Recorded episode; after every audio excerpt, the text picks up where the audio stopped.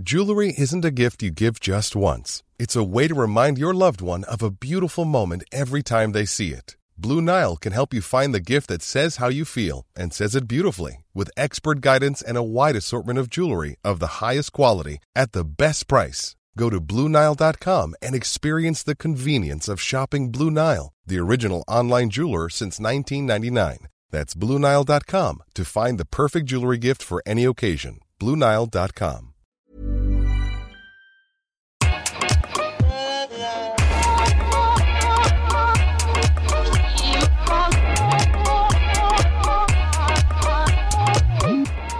Bonjour Okaya. Bonjour Grace. Bienvenue dans ce nouvel épisode de Kif Taras, le podcast qui saute à pieds joints dans les questions raciales. Ici, vous le savez, on parle d'arabe, d'asiatique, de blanc, de rome, de noir, tout ça sans complexe. Depuis septembre 2018, nous explorons les questions raciales et la manière dont elles s'inscrivent dans notre quotidien, tout comme leur expression publique. Comme nous vous l'avons répété tout au long de la saison, le racisme n'est pas une question individuelle, c'est le fruit d'une histoire. C'est une idéologie qui s'inscrit dans un système dont les effets sont visibles à tous les niveaux de la société, dans la sphère privée comme dans l'espace public. Nous avons décidé d'analyser le racisme qui a été rendu le plus visible en France à travers quelques polémiques qui ont eu lieu cette année et qui ont secoué notre pays. Notre but est surtout d'offrir un contrepoint face à l'opinion dominante. Aussi, nous ne reviendrons pas sur les affaires qui ont fait l'objet d'une condamnation générale. Donc on reste euh, aujourd'hui entre nous, on n'a pas d'invité, Rokaya et moi, on s'empare de ces sujets et on vous propose notre lecture, polémique, débat, déclaration publique. Nous allons tout passer à la moulinette de Kif Taras. Alors on commence par quoi, Rokaya Alors on va commencer par euh, se mettre en mode euh, hip-hop. Jusque-là, personne ou presque ne le connaissait. Hier, tout le monde ou presque a réagi. Nick Conrad est donc un jeune rappeur qui a mis en ligne il y a dix jours le clip d'une chanson intitulée PLB pour pender les blancs. Je rentre dans des crèches, je tue des bébés blancs, attrapez-les vite et pendez leurs parents. Voilà pour le début du texte. Condamné par toute la classe politique jusqu'au gouvernement, une enquête a été ouverte pour provocation publique à la commission d'un crime ou d'un délit. Car c'est bien de cela qu'il s'agit, explique le président de la Ligue internationale contre le racisme et l'antisémitisme, Mario Stasi. Ah, pour moi, c'est clairement une incitation à la haine. C'est effroyable, c'est une violence inouïe, c'est abject, c'est un appel, au meurtre, parce que c'est un appel à, massacrer les Blancs. C'est une communauté contre l'autre, et c'est un bloc contre l'autre. Pour moi, on est très très loin de cette liberté d'expression, cette liberté de création. On est dans le propos politique. Alors c'était un extrait du journal de RMC datant du 27 septembre 2018. Alors comme on l'a entendu, euh, la France s'est mise à trembler euh, euh, la découverte d'un clip de rap d'un certain Nick Conrad dont la plupart des gens n'avaient jamais entendu parler auparavant. Est-ce que tu connaissais toi Grâce Pas du tout. On est d'accord. Donc moi, quand le clip est sorti, mes réseaux sociaux sont littéralement ont pris feu. C'est-à-dire que tout le monde m'a demandé parce que le, le Nick Conrad en question est noir et apparemment je suis responsable de tout ce que les noirs disent dans ce pays. T'étais où, On, on m'a demandé toute la journée ce que je faisais, si je condamnais, etc. Et je dois aujourd'hui faire un mea culpa parce que euh, j'ai, comme beaucoup, euh, pensé qu'il s'agissait euh, d'un appel au meurtre.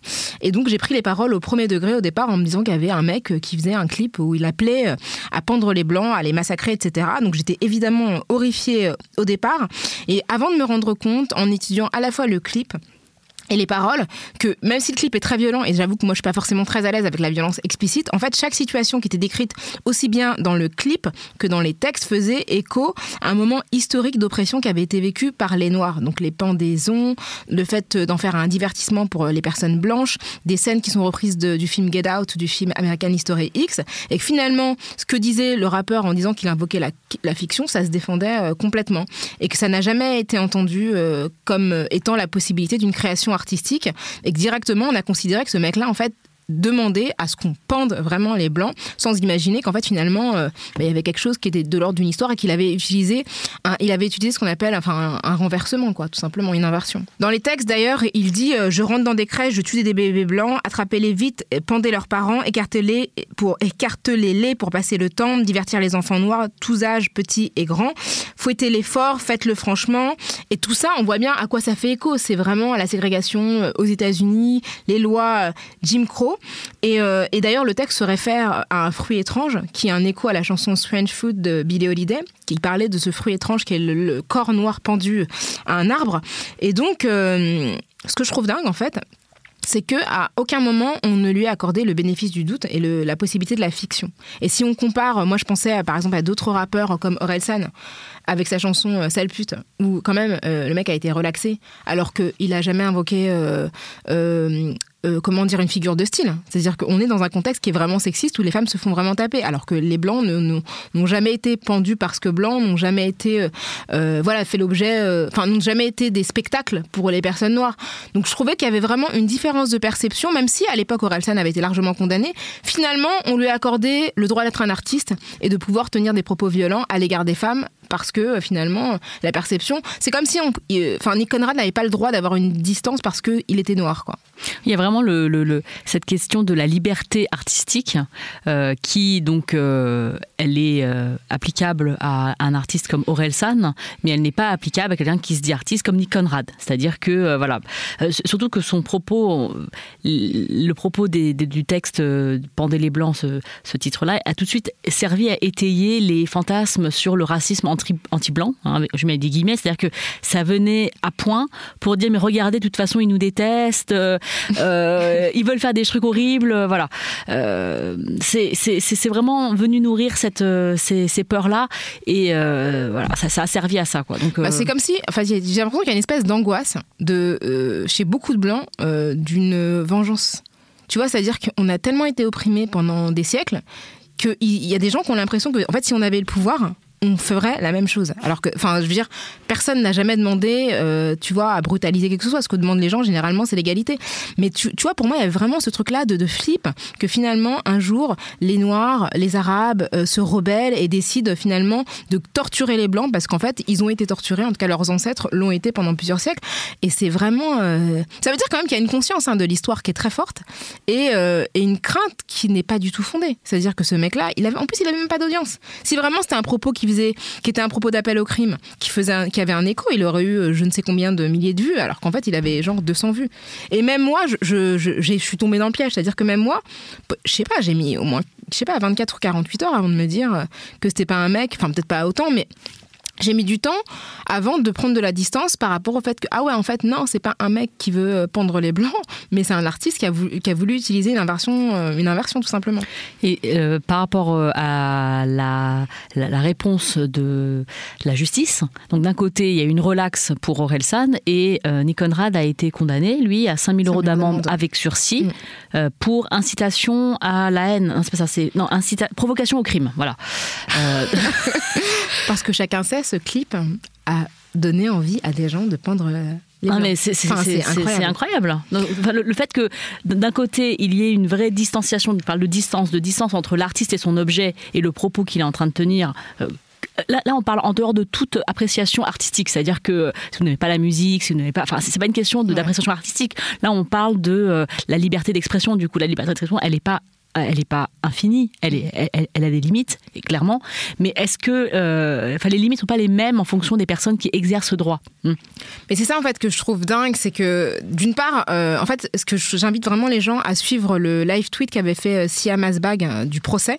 C'était hyper intéressant parce que Nick Conrad en fait expliquait ses références américaines, ses références culturelles, que ce soit des références cinématographiques ou musicales ou historiques tout simplement. Et en fait, apparemment, la magistrate euh, qui l'interrogeait lui a dit Mais vous êtes sûr que les gens comprendront euh, ces références-là, qu'en fait, le public français n'était pas à même de comprendre? Et je me dis Mais attends, depuis quand on mesure la pertinence artistique d'un artiste par rapport à la faculté du public euh, à comprendre? Déjà, c'est hyper méprisant et c'est pas ça qui fait en fait le. C'était incroyable. C'est fou. T'imagines par exemple Serge Gainsbourg dans le box des accusés en disant Alors, quand vous avez écrit Lemon Incest, est-ce que vous êtes sûr que les gens, ils allaient penser que c'est pas ce que vous voulez faire avec cette petite fille de 12 ans? clair. Non, mais c'est clair. Surtout qu'en plus, il y avait une mise en scène dans le clip qui, qui enfin, on aurait pu dire, il n'y a pas de distance. C'est sa vraie fille en plus. Tu non, vois. mais en fait, l'artiste est obligé de se justifier. Là, il fait une explication de texte sur son propre truc en disant, bah, j'ai voulu dire ça. Et vous êtes sûr? Bah oui, puisque c'est moi qui l'ai écrit. Oui, mais les gens vont pas comprendre, alors on vous condamne. C'est dingue. Et moi, ce que je trouve ouf aussi, c'est le consensus par rapport au racisme anti-blanc. C'est-à-dire que tous les jours que Dieu fait dans ce pays, il y a des gens qui sont victimes de racisme. Et ces gens ne sont pas blancs. Ils sont asiatiques, ils sont noirs, ils sont arabes, ils sont roms. Et indifférence générale. C'est-à-dire que on ne le croit pas, ou même quand c'est avéré, genre euh, des joueurs de foot qui, qui, se font traiter de singes ou des trucs vraiment explicites, il y a zéro euh, condamnation, zéro conséquence, etc. Là, le mec fait un clip qui a 200 vues donc Marine Le Pen, en toute logique, intervient. Mais derrière, ministre de l'Intérieur Gérard Collomb, euh, convocation par le procureur, enquête ouverte, et tout ça en euh, je sais pas, 20 heures. Mmh. Il y a zéro préjudice. Hein. C'est ça. C'est-à-dire personne n'est blessé, personne n'est visé directement, mais euh, tout de suite il y a un dispositif qui se met en place et ça devient une polémique nationale. C'est-à-dire que tous les médias en ont fait un débat. Et je veux dire là, et, et quand il y a une vraie personne qui euh, meurt entre les mains de la police, je sais pas, je pense à des, à, des gens comme Adama Traoré, comme Aline Bentounsi, enfin énormément de gens à qui ça arrive tous les ans, on en parle, enfin, on n'en parle pas. Adama Traoré, on en parle parce que sa sœur est voilà quelqu'un de très dynamique, tout comme Amin Bentounsi. Mais il y a 15 personnes qui meurent tous les jours et 90% sont des personnes d'origine maghrébine ou des personnes perçues comme noires. Et pour autant, on n'en parle jamais. C'est-à-dire qu'il y, y, a zéro conséquence. Et là, c'est un truc virtuel, une fiction, un rappeur qui n'est pas connu. Et là, tout le dispositif se met en, œuvre et je trouve que c'est hyper intéressant sur euh, ce que ça dit de la place des minorités. Et là, il y a une, une, relance euh, de la polémique puisque euh, a sorti un nouveau titre, Nick Conrad, qui s'appelle Doux pays et chose assez rare, il a pris le soin de mettre un avertissement. le clip commence et il y, a warning, warning, et, il a probablement eu un, un, avis juridique sur la question qui dit le mot France est à considérer ici comme une mentalité française, euh, média. Alors ça c'est à la fin ça quand il dit ça, qui se sont arrogés le droit de qualifier Nick Conrad dans des termes inexacts plutôt que d'ouvrir un débat un débat épineux. Donc c'est dire que lui, maintenant, il est, euh, il se borde de tous les. Enfin, personne n'a jamais vu ça. C'est-à-dire qu'on voit explicit lyrics sur les albums de rap américains parce qu'attention, il a dit euh, le F word ou le S word parce que tu vois, c'est ça, ça peut choquer nos enfants. mais là, du coup, il, est obligé de. c'est quand même incroyable. Attention, je suis un artiste. ouais, moi en fait, tu vois, dans, dans ce clip-là, enfin déjà quand j'ai entendu, en fait, et que j'ai vu tout le monde réagir, je me suis dit, mais vous êtes bête. Enfin, je veux dire, le mec, c'est évident là qu'il cherche à susciter des, réactions. Et à la limite, moi, à titre personnel, parce que du coup, dans ce, dans ce dans ce, dans ce clip-là, il met, il met en scène une violence qu'il exerce contre une femme. Et en fait, le texte, c'est Je baise la France jusqu'à l'agonie. Et en fait, moi, ce que j'aime pas, c'est le fait de toujours mobiliser ce même registre sexiste et de personnifier la France comme étant une femme qu'on agresse de manière enfin, sexuelle, hein, puisque c'est baiser jusqu'à l'agonie, jusqu'à ce qu'elle en meure. Quoi. Et c'est pas nouveau, c'est pas un truc de Nick Conrad, mais je trouve que dans le, dans le rap français, quand à chaque fois que des gens euh, sont critiques de la France, ils en font une femme qu'on agresse, euh, soit physiquement, soit sexuellement. Et ça, je trouve que c'est un peu facile. quoi. Un peu mm. facile et c'est voilà je vraiment je trouve ça je trouve ça dommage de, de, recourir à ce genre de choses quoi. Ça c'est un sexisme qui est euh, que je trouve euh, très répandu hein, euh, ce fait de personnifier la terre nourricière par une femme. Enfin c'est Marianne quoi. c'est c'est la femme qui, qui a les seins à l'air parce qu'elle nourrit son peuple. C'est cette image de la femme. D'ailleurs quand tu vas au musée de l'immigration tu vois des images de femmes à poil partout parce que c'est ces images des, des peuples que, des nations qu'elles représentent. Et oui je trouve que c'est sexiste de, de, de représenter les, femmes comme un utérus, parce que c'est ce que c'est en fait là. C'est euh, un utérus reproductif, quoi. Voilà. Donc euh, voilà pour euh, cette, cette polémique. Je te propose qu'on passe à la suivante, grâce. Nous allons tous ensemble faire un son.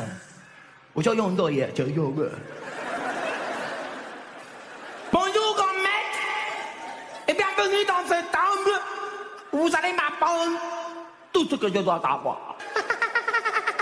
Non, je te jure, je suis en train de niquer 20 ans de carrière, là. Je suis en train de Pour toi, sushi, chinois, japonais, c'est la même chose, c'est le même délire. Non, ça, c'est accent chinois. Japonais, c'est plus.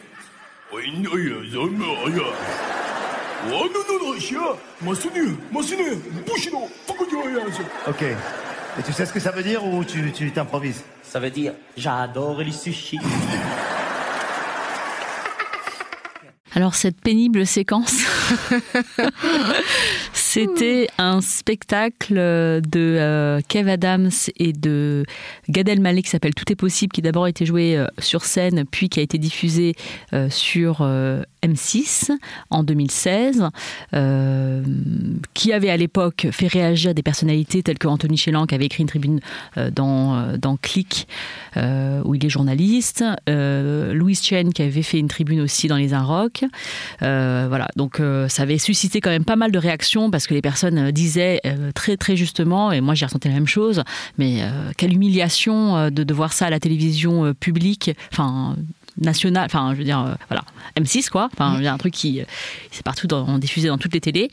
Et après ça, aucune conséquence, aucune conséquence, hein. c'est-à-dire que les, les, humoristes ont continué à faire ce sketch et d'ailleurs il a été rediffusé en 2018 l'année dernière sur W9, donc dans le même groupe qu'M6.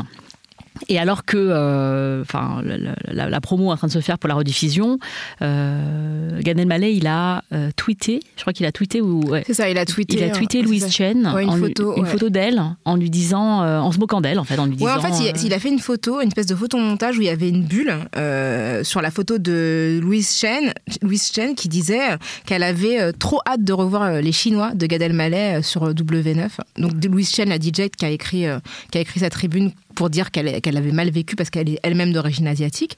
Et donc, en fait, il se foutait de gueule. Quoi. Et du coup, comme en plus, il est super suivi, il y a plein de gens qui ont harcelé. Euh, Cyberharcèlement. c'est ça, exactement. Donc, euh, C'était incroyable.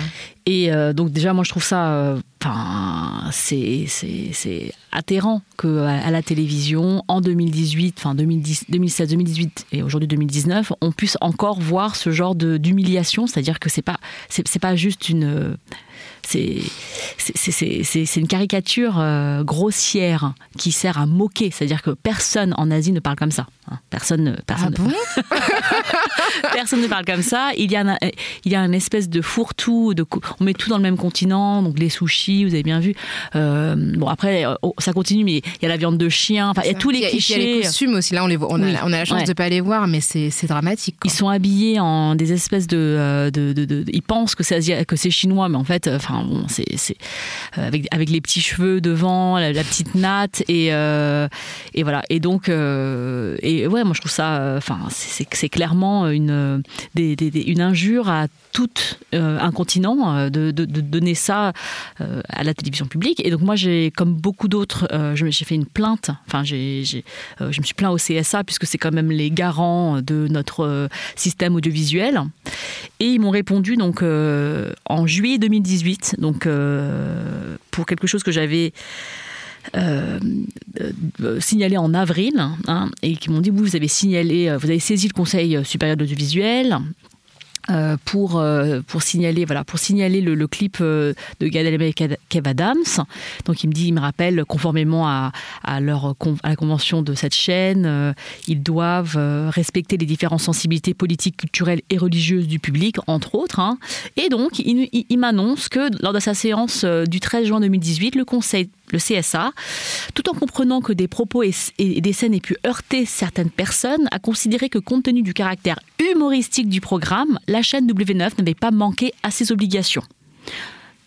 J'aime bien la suite. Je tiens à vous assurer que la lutte contre la discrimination dans les programmes télévisés est une préoccupation conseil du, euh, constante du Conseil. Enfin, les deux phrases complètement contradictoires. Et quand j'ai reçu ça, je me suis dit, mais c'est quand même incroyable. Donc, le, CSA, il est juge. Il est, en train de me dire, bon, bah écoute, j'étais entendu euh, et j'ai jugé que c'était pas raciste. Oui, parce que c'est humoristique. Donc, euh, je me suis dit, mais, mais, vous êtes qui, en fait, pour décider que c'est raciste ou pas? Vous enfin, Moi, si je vous dis que c'est quelque chose qui, qui, me blesse, si d'autres personnes, il y, a eu des centaines de plaintes, hein, c'est pas juste. Euh, genre, je suis pas seule à avoir réagi comme ça. Je pense qu'il y a plein de gens qui ont, qui ont fait cette démarche. Donc, devant cette réaction, vous vous êtes dit, non, non, en fait, moi, je, moi, je, moi, je trouve que c'est pas raciste. Ben oui, mais. C'est dingue, c'est dingue. Et en fait, ce qui est fou, c'est comment ça, ça. En fait, moi, ce qui me choque le plus, c'est que non seulement quand c'est passé en 2016, il y a eu un tollé qui n'a absolument eu, comme tu l'as dit, aucune conséquence, mais qu'en plus, Gad Elmaleh était tellement à l'aise mm. qu'en fait, il a annoncé euh, ce qu'il appelait le retour du chinois, et qu'il a, ils sont, il a aussi un peu tagué euh, Anthony Chélan, euh, il me semble. Oui, je crois. Oui. Voilà, tu vois. Et donc, en fait, il s'en est pris aux gens qui avaient, qui s'étaient positionnés en disant, bah nous, on est heurtés personnellement en tant qu'asiatique, et c'est foutu de leur gueule. Et, et vraiment, d'une manière tellement détendue qu'on se dit, mais le mec vit dans une forme d'impunité incroyable, quoi. C'est vraiment fou. Et surtout dans l'humour, je crois qu'il y, y a, encore plus de difficultés que dans d'autres domaines, parce que le, on, on, est vraiment dans ce truc de non, mais la liberté liberté est absolue, on peut rire de tout. Tu sais, c'est ce truc de. Nous, on veut se. On, veut se. Euh, enfin comment dire, rien ne nous empêche de, de, de, et, toi si tu trouves pas ça drôle, bah c'est parce que tu t'as pas d'humour ou que t'as pas d'autorité, enfin il faut avoir de l'autodérision, etc. Et, ça, je, je, trouve que non, en fait, aucune liberté n'est absolue. Hein, C'est-à-dire que la, ta liberté, elle s'arrête là où euh, euh, commence celle des autres. En fait, c'est toujours là un peu comme ça qu'on le. Donc, euh, tu, si toi ça te fait rire et que la personne elle est blessée, et eh ben il va falloir repenser ton, ton truc. Hein, et, et donc là, on, on, voit bien que ça n'a pas été le cas dans cette dans cette dans, dans, ce dossier. Et je pense que c'est toujours le enfin c'est toujours l'impunité qui règne dans le domaine de l'humour. C'est-à-dire que puisqu'on fait de l'humour on peut tout dire on peut on peut taper sur tout le monde. Et euh, et euh, que c'est drôle. Et puis, dans autodérision, il y a auto quand même. Enfin, tu vois, le but, c'est quand même qu'on rit de soi, c'est pas que des autres se moquent de toi.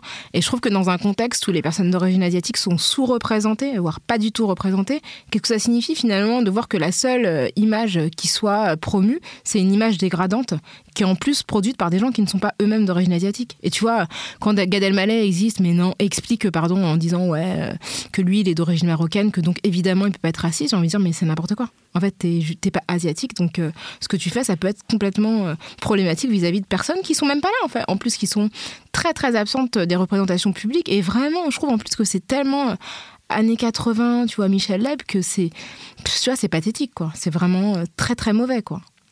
Oh, il y avait eu ça aux États-Unis aussi euh, euh, par rapport aux Oscars il y a deux ans ah, avec Chris Rock. Il avait euh, fait venir sur scène des Asiatiques, des enfants, je crois, d'origine coréenne. Et il avait fait quelque chose de très, euh, de très offensant pour euh, ces, enfants. Et, la communauté asiatique aux États-Unis, les communautés asiatiques, parce que je pense qu'il y a les Coréens et d'autres personnes, euh, se sont insurgés contre ça en disant Mais attendez, c'est pas parce que c'est Chris Rock qu'il est immunisé contre tout. Peut-être qu'il a eu des combats, lui, progressistes, antiracistes, etc. Mais clairement, il, a, il a oublié de se regarder, enfin de balayer devant lui avant de, avant de faire cette, cette scénette. Et euh, et, je me suis et donc il s'est je crois qu'il s'est pas excusé Chris Rock en fait après ça. je me rappelle plus bah, mais en tout cas euh, c'est un peu la même chose dans l'humour où on, a l'impression d'être d'être d'être impune enfin l'impunité règne. Ouais c'est ça. Et puis on n'est pas immunisé parce qu'on parce qu'on est soi-même une, minorité quoi.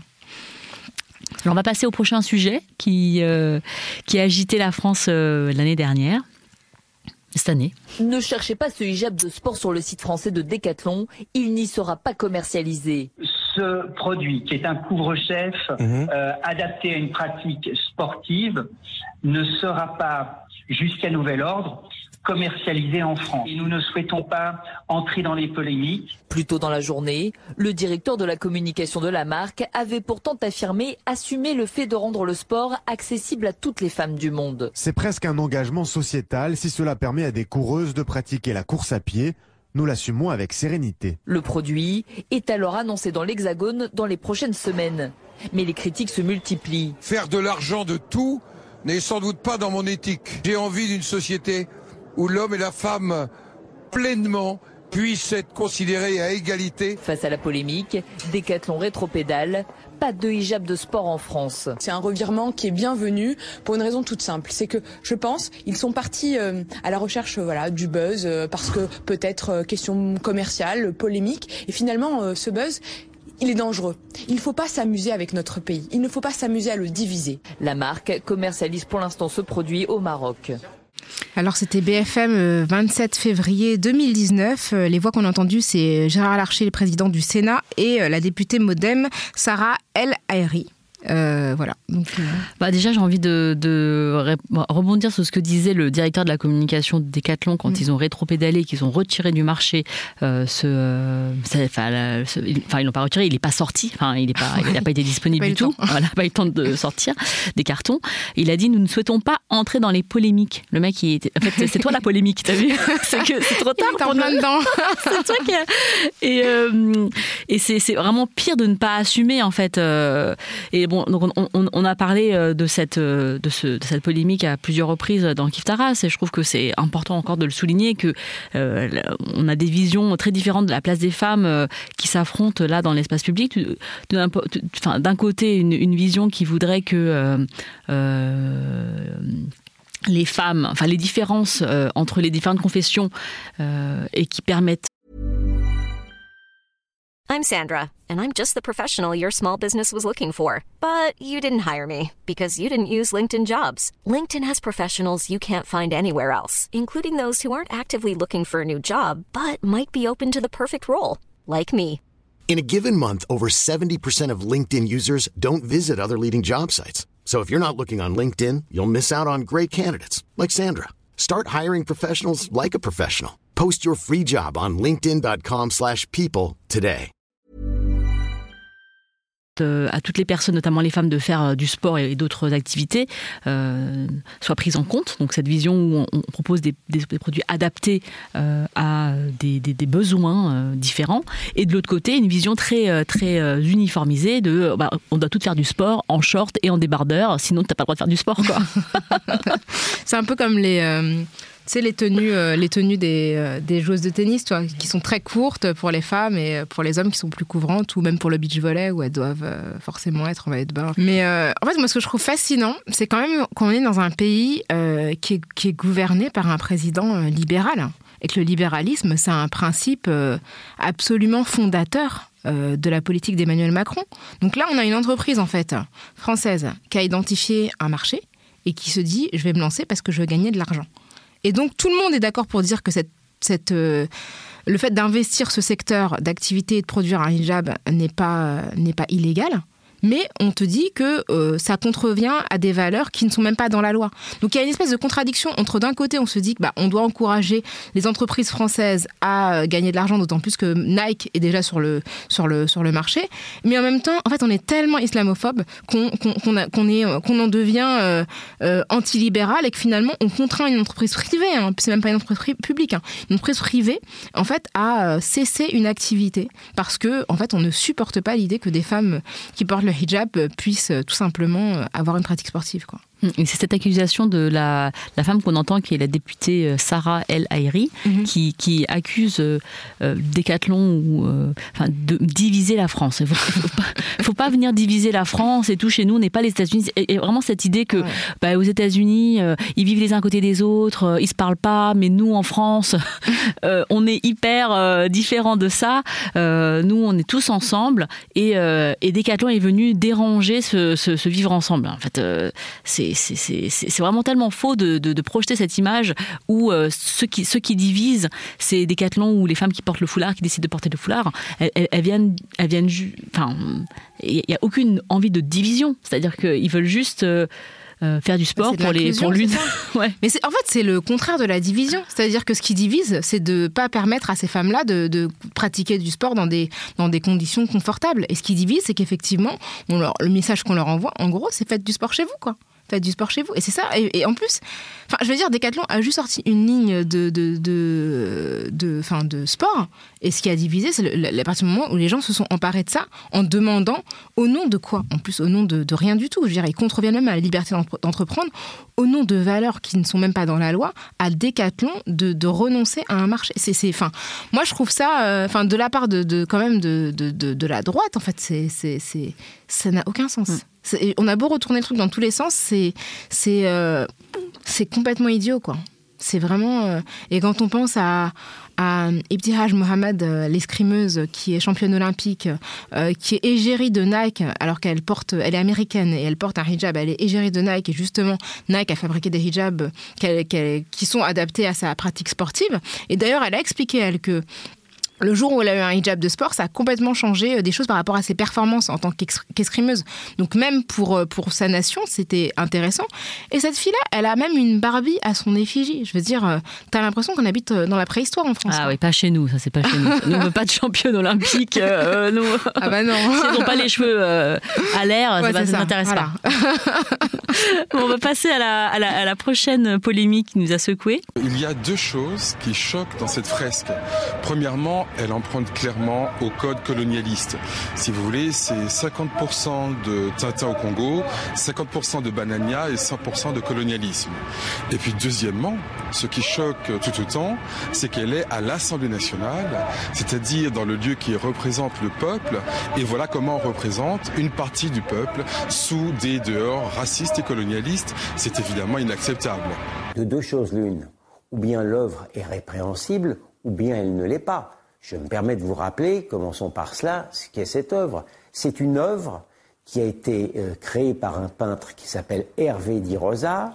Et Hervé Di Rosa, c'est l'un des leaders avec euh, Robert Combas de ce qu'on appelle la figuration libre et qui euh, emprunte beaucoup de ses traits, notamment à la BD, mais également au rock. Rock, c'est mon surnom. bien. je me suis sentie interpellée. Donc, on a entendu euh, à l'instant le président du CRAN, Louis Georgetin, et l'avocat, chroniqueur Gilles William Goldnadel. Alors, pour rappeler la polémique, euh, les universitaires Mam Fatou et Julien Suodo ont dénoncé euh, un tableau de Hervé Di Rosa, qui est à l'Assemblée nationale et qui représente l'abolition, la première abolition de l'esclavage de 1794. Et les personnages noirs sur cette fresque sont représentés de manière caricaturale, avec de très gros lèvres rouges, euh, sur fond de chaîne brisée, enfin des grands yeux, euh, euh, une peau très noire, charbon, hein, qui n'est pas une couleur de peau réaliste. Et en fait, ce que, ce que, pour la défense d'Hervé Di Rosa, beaucoup de gens ont dit, mais c'est la manière dont il représentent les personnages habituellement et que c'est qui quelle que soit leur couleur de peau. Sauf qu'en réalité, quand on regarde de près le travail d'Hervé Di Rosa, on se rend compte que c'est une représentation qui est très courante chez lui, mais qu'il a déjà représenté des personnages différemment. Et, et, euh, et, en fait, ce que je trouve euh, moi problématique et qu'on ne comprend pas dans cette polémique, c'est que euh, c'est pas son intention en fait qui nous intéresse, c'est que lui, effectivement, il se vit probablement comme une personne antiraciste, mais le fait est qu'il y a des clichés qui, qui dépassent en fait l'intention. C'est-à-dire qu'aujourd'hui, représenter des personnes noires avec des grosses lèvres rouges, des gros yeux, une peau noire charbon, c'est pas possible. Et c'est pas possible parce que ça ne fait pas, ça ne fait pas écho au sentiment que devrait convoquer une commémoration. Et ce refus, en fait, d'entendre euh, même Fatou Nyang et Julien Suodo, pour moi, été vraiment euh, très. Gens, oui, ils veulent importer des trucs américains. Je trouvais ça vraiment, euh, d'une certaine manière, un peu, un peu feignant sur le plan intellectuel. Mm. Ouais, moi, ce que ça, ce que ça m'évoque, c'est que vraiment, euh, euh, ça me rappelle euh, quand l'art. l'art a, toujours été un support de la pensée colonialiste. Hein. C'est-à-dire que, rappelle-toi, quand il y a eu cet engouement pour enfin, partir dans les colonies, etc., il y a énormément de, d'illustrations qui, soutenaient cet effort de, bah, de comment dire euh, d'expansion d'expansion voilà d'expansion coloniale merci c'est le mot que je cherchais. Euh, et donc euh, et donc les missions civilisatrices quand elles étaient sur place elles envoyaient des, cartes postales qui, qui, représentaient des personnes lascives feignantes à poil enfin qui, qui, du coup caractérisaient l'infériorité des, colonisés. Et, et donc là, on, là, on est en 2019 et on, on, invoque encore la liberté artistique pour véhiculer le racisme. C'est vraiment très colonial, en fait. C'est, et, et l'ironie, c'est que c'est euh, à l'Assemblée nationale pour commémorer l'abolition de l'esclavage. C'est quand même c'est euh, c'est incroyable. C'est-à-dire qu'on peut pas faire fi du contexte. On est quand même dans un pays qui a une histoire particulière à l'égard des Noirs. On sait qu'en plus les Noirs sont sous-représentés à l'Assemblée nationale, qu'en plus, pour l'anecdote, à l'entrée de l'Assemblée nationale, il y a la statue de Colbert, qui n'était pas seulement un grand ministre des Finances, mais qui est surtout l'auteur du Code noir, qui a fondé la Compagnie des Indes, qui est en charge du commerce des esclaves. Donc on voit la, résonance de tout ça et on se dit que bah, on imagine Imagine des gamins qui passent, je sais pas, des gamins noirs qui passent devant ça, euh, notamment ceux dont les ancêtres étaient esclaves, et qui se retrouvent en fait face à une représentation qui les humilie. Et même si le gars qui a fait le truc est super sympa et qu'il a 40 000 potes noirs, en fait, on s'en fiche parce que ce qui se passe, c'est que la conséquence de son travail, elle, euh, elle, est négative, elle est offensante et elle est blessante. Et de ne pas comprendre qu'il doit faire preuve d'humilité, tout simplement en reconnaissant que ce n'est pas approprié, c'est pas de la censure, simplement euh, vivre ensemble, en fait. Ça veut dire se respecter les uns les autres. Et euh, donc. Euh, il y a une autre polémique qui fait écho à ça, c'est la représentation d'une pièce de théâtre à l'université de la Sorbonne qui a été euh, bloquée le 25 mars 2019 par la LDNA, la Ligue de défense nord-africaine, la brigade anti-négrophobie et le conseil, enfin et le CRAN, le conseil représentatif des associations noires de France. il s'agissait des suppliantes d'Echille qui est le premier volet des Danaïdes. Et euh, donc, le problème avec cette pièce, c'était que euh, les personnes euh, portaient des masques euh, noirs, enfin les, personnes blanches portaient des masques noirs et c'était donc assimilable à du blackface. Comment un noir peut être représenté par un blanc, sinon par le maquillage ou par le masque? Alors le, projet de masque, je l'ai eu depuis le début et puis en fait je sais pas pourquoi ça n'a pas marché. Donc euh, on a maquillé les acteurs et on a travaillé avec euh, des, acteurs européens maquillés d'une couleur très foncée, brune, cuivre, presque noire. Et c'était très très beau. Euh, quand, le maquillage était très bien fait, il y a eu des hauts, des. Et puis, j'avais toujours le projet de faire des, masques de ce client, de Danaïde. Et puis ce, projet a devait aboutir le 25 mars dernier, dans le théâtre tel qu'il s'est créé, largement même inventé à Athènes les personnages, hein, les personnages portent des masques et c'est le masque qui définit le personnage. Ça permet à un acteur de partir et de revenir avec un autre masque, donc de changer de, personnage. Personnage, d'ailleurs, et masque, en français ce sont deux mots différents, mais en grec c'est le même mot, prosopo. Le personnage se construit une fois qu'on est derrière le masque. Il y a comme un jeu qui se fait effectivement tout. D'abord on est complètement dans le noir pratiquement ça crée une sorte de, tour dans laquelle on est comme muré à l'intérieur de ce, personnage. C'est une pratique née en Europe au XVIIe siècle, à l'époque de la colonisation et l'esclavage.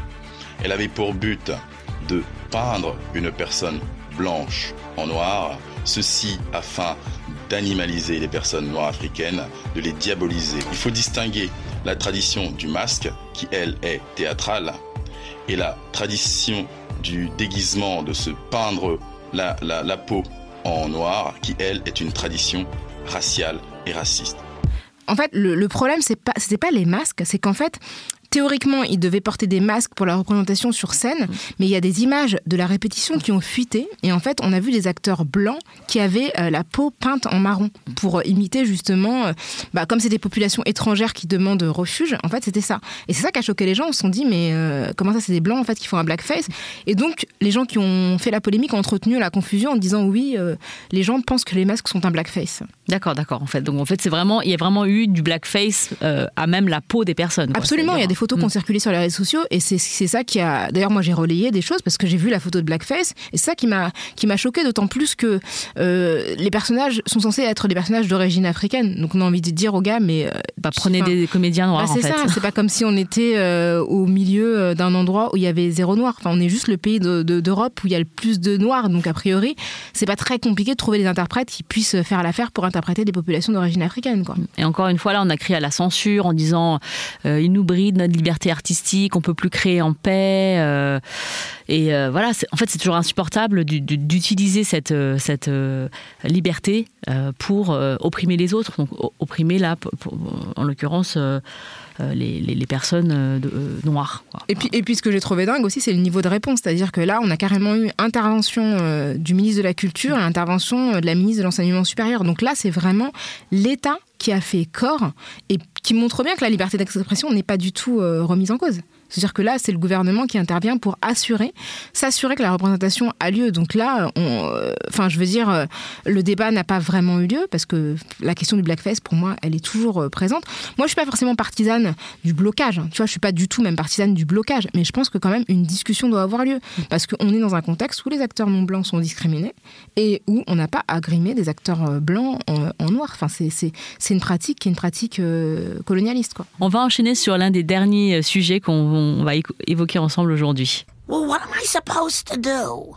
It's hard to say. Something that started decades ago and was applauded and inoffensive is now politically incorrect. What can you do? Some things will be dealt with at a later date. If at all. Alors on reconnaît ici un épisode des Simpsons qui date d'avril 2018. Euh, ce sont les voix de Lisa et de Marge Simpson où effectivement on entend Lisa dire comment se fait-il que quelque chose qui était, euh, euh, qui était inoffensif et qui était accepté il y a quelques années aujourd'hui est perçu comme politiquement incorrect. Alors ça fait écho euh, au personnage d'Apu, qui est l'épicier dans Les Simpsons, qui depuis nombreuses années est accusé de véhiculer des clichés racistes euh, sur les personnes qui sont originaires d'Inde. Il y a beaucoup d'Américains euh, d'origine indienne qui, qui ont été stigmatisés, notamment dans leur scolarité, et critiqués à cause de cet accent. Il se trouve que Apu, en fait, n'est pas interprété par une vraie personne d'origine indienne, mais par Hank Azaria, qui lui fait un accent indien en fait complètement ridicule. Et, et c'est en 2017, avec la diffusion du documentaire The Problem with Apu, dans lequel le comédien américain d'origine indienne Harry Kondabolu a pointé du doigt euh, plusieurs raisons pour lesquelles le, le- le personnage d'Apu posait problème. Donc il lui a posé problème à lui euh, quand il était enfant. Et puis il a fait plein d'interviews en fait d'autres personnes d'origine indienne ou pakistanaise qui avaient été en fait malmenées euh, durant leur jeunesse à cause de ce personnage très caricatural. Et il y a d'autres célébrités, donc parmi elles comme Aziz Ansari, l'humoriste comédien, ou encore Whoopi Goldberg. Ce qui est intéressant, c'est que Whoopi Goldberg, elle considère vraiment que c'est l'équivalent des minstrel shows. Donc les minstrel shows, en fait, c'était les les, euh, les spectacles dans lesquels, pendant la ségrégation, des blancs se grimaient en noir et en fait les interprétaient de manière euh, ridicule. Et pour elle, le personnage d'Apu, c'est vraiment euh, le comment dire le le minstrel show des temps modernes. Quoi. Ouais, ce serait le brown face, en fait, euh, parce que ça. je sais pas que, comment ils qualifient la couleur de peau des personnes indiennes, si c'est yellow face parce qu'ils sont asiatiques, ou est-ce que c'est euh, plus brown face, enfin en tout cas... Ah, c'est un vrai débat là. Tu... On va dans les abysses de... du wokisme. C'est ça. oui. Euh, et euh, ouais, et, et là, là, quand on écoute euh, Lisa Simpson, elle dit c'est vraiment triste que quelque chose qui existe depuis très longtemps pose vraiment problème maintenant. En fait, il n'y a pas de, de- de- De d'antériorité. remise en- ouais, c'est ça. Et puis de remise en question. Oui, c'est-à-dire que c'est pas parce qu'un truc existe depuis très longtemps que forcément c'est juste et que forcément c'est- c'est c'est bénéfique en fait. C'est ça. Peut ça peut être depuis très longtemps que les, que les personnes subissent ça et que si c'est que maintenant qu'on se réveille et qu'on se dit attends finalement on a le, le pouvoir de pouvoir vous dire que ça va pas, et ben euh, voilà. On- Bah ouais, parce qu'il y a des trucs qui existent depuis très longtemps, genre le sexisme. Et ben, on n'est pas d'accord. Et effectivement, les voix des femmes se sont exprimées, euh, non plus exprimées que finalement euh, fortement, très tardivement, quoi. Et ce que je trouve intéressant aussi, c'est que il y a aussi quelque chose que les gens ne réalisent pas, c'est que par exemple le, le réalisateur du documentaire, euh, c'est quelqu'un qui a la trentaine. Donc ça veut dire qu'au début des Simpsons, il était vraiment tout petit, voire il venait à peine de naître. Donc il n'était pas en mesure en fait de faire ce documentaire qu'il peut faire aujourd'hui parce que c'est un humoriste, un comédien qui a le pouvoir de négocier des deals et de faire produire un documentaire sur le sujet. Donc c'est comme en fait ce qui se passe en France avec Michel Leb, où les gens disent mais Michel Leb dans les années 80 personne disait rien. Bah juste moi, franchement dans les années 80 j'avais 5 ans.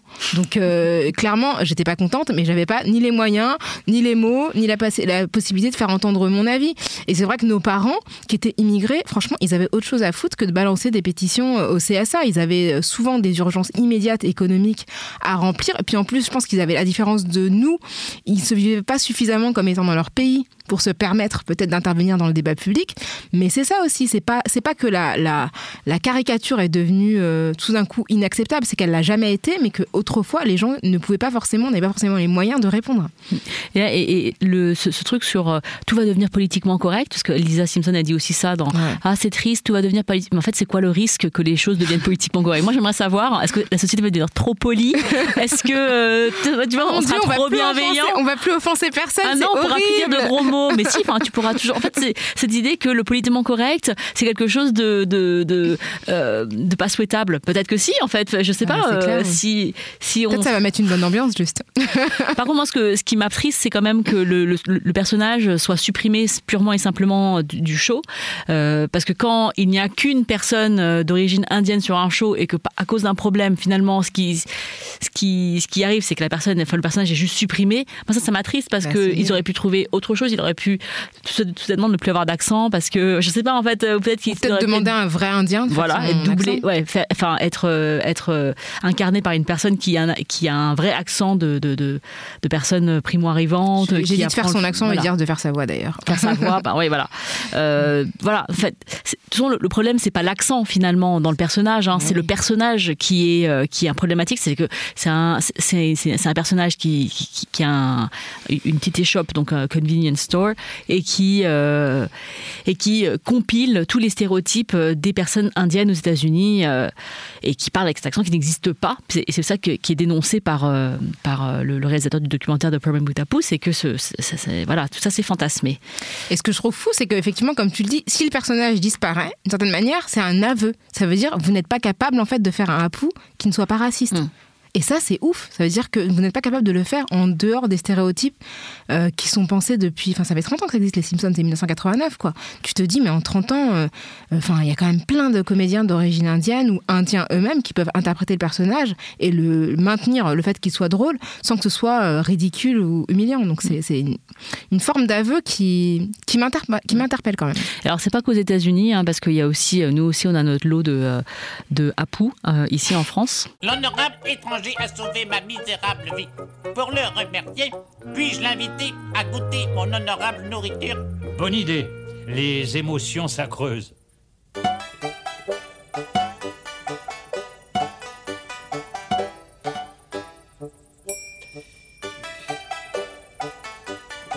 Il ne pourrait pas prendre une fourchette comme tout le monde, non? Et, Vous n'auriez pas une fourchette? Certainement, la mienne. Les baguettes sont pour les honorables clients. Oh, c'est fameux. L'honorable Lucky Luke est trop indulgent pour cette misérable pitance. Euh, Qu'est-ce que c'est, vous faites Du vautour laqué. Chong a servi à ta noble monture des coyotes au citron. Une chance que ce ne soit pas du plan. Ah, Ah là donc là. les Chinois mangent du rentemplant. Voilà. Ça, c'est vraiment. Mais c'est catastrophique. Ça, c'est catastrophique. Ouais, c'est de Lucky Luke hein, euh, dans euh, un album qui s'appelait. euh, euh, un truc avec le riz, pardon. Enfin, bref.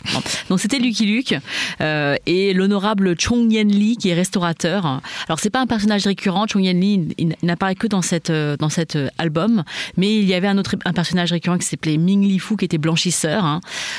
Donc, il y a encore un espèce d'ama- ramassis de clichés, c'est-à-dire que donc, ce personnage qui parle avec un accent, bon, c'est pas de problème l'accent en soi, mais euh, il parle avec ces, ces- ces phrases là, l'honorable. mais Qu'est-ce qu'il parle comme ça en Puis fait il leur fait manger quand même du vautour et du euh, coyote. Enfin, je veux dire, euh, c'est tout, rien, rien qui C'est va. ça, rien ne va. donc voilà. Donc il y a aussi en France des personnages très caricaturaux dans nos dans nos animés qui compilent aussi tous ces ces, ces, cet art que The Problem with Apu a dénoncé aux États-Unis. Sauf que nous on n'est pas prêts encore pour remettre ça en cause parce qu'on aura les mêmes euh, arguments que Lisa Simpson euh, euh, a soulevé. Hein. Ça fait longtemps que ça existe, ça n'a choqué personne depuis.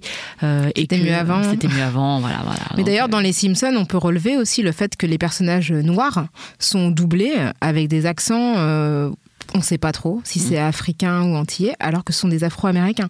Donc du coup, il y a aussi cette question-là. À part le médecin, euh, Lenny, non, je sais plus lequel entre les deux potes de Homer là, c'est Carl et Lenny. Donc je crois que c'est Carl, hein, le noir. Enfin, les deux potes de Ouais, Homer ouais, Simpson. ouais. Ah ouais. Je sais plus qui est Carl et qui est Lenny. En tout cas, un des deux a une voix avec un accent et qui n'a aucun sens puisque le mec est américain né aux États-Unis. Donc du coup, il y a toujours ce truc-là où on met des accents là où il n'y a pas forcément de nécessité. euh. Donc en France, il y a du boulot aussi. hein. bah écoute, euh, nous arrivons à la fin de ce numéro de Kif Taras consacré à quelques polémiques qui ont égrené euh, ces derniers mois. Évidemment, ça n'a aucune vocation à être exhaustif. Nous avons dû faire des choix, sinon l'émission aurait pu durer euh, 12 heures sans aucun problème. C'était un réel plaisir que de pouvoir échanger de manière posée autour de ces questions raciales et si tabous en France. Moi, Notre but de, dans Kif Taras depuis le début, c'est d'abord d'aborder ces, ces questions de manière euh, euh, décomplexée, hein, sur des sujets qui sont hélas omniprésents et difficiles à aborder. Nous avons l'ambition de privilégier la parole des personnes concernées, celles qui subissent les conséquences négatives du racisme, et nous remercions toutes celles et ceux qui se sont succédés à notre micro tout au long de la saison. Nous vous remercions, vous aussi, chères auditrices et chers auditeurs, d'être aussi fidèles et de plus en plus nombreuses et nombreux. Nous recevons bien euh, tous vos mails, hein, on tient à le signaler, même si on n'est pas toujours très très réactifs, on est désolé, mais on les lit avec attention. C'est drôle, c'est émouvant, nous vous sommes très très reconnaissantes de nous faire confiance et de partager avec nous vos impressions et vos vécus. Et comme toujours, n'hésitez pas à nous faire part de vos opinions sur euh, ce qu'on a évoqué, ces polémiques euh, des, derniers mois. Si vous étiez d'accord avec nos analyses et commentaires, ou si au contraire euh, vous êtes totalement en désaccord, contactez-nous sur kiftaras.binge.audio ou sur les réseaux sociaux en suivant @kiftaras sur Twitter et sur Facebook ou avec le hashtag kiftaras. Kiftaras est un podcast produit par Binge Audio et réalisé par Jules Cro. On se retrouve bientôt, c'est la dernière de la saison, mais on ne manquera pas de vous retrouver euh, prochainement pour une nouvelle plongée dans euh, les questions raciales sur des thèmes que nous n'avons pas encore explorés. On est à l'écoute de vos suggestions également. Merci beaucoup, Grâce. Merci, Rokaya. Merci pour cette belle année. À bientôt. À bientôt.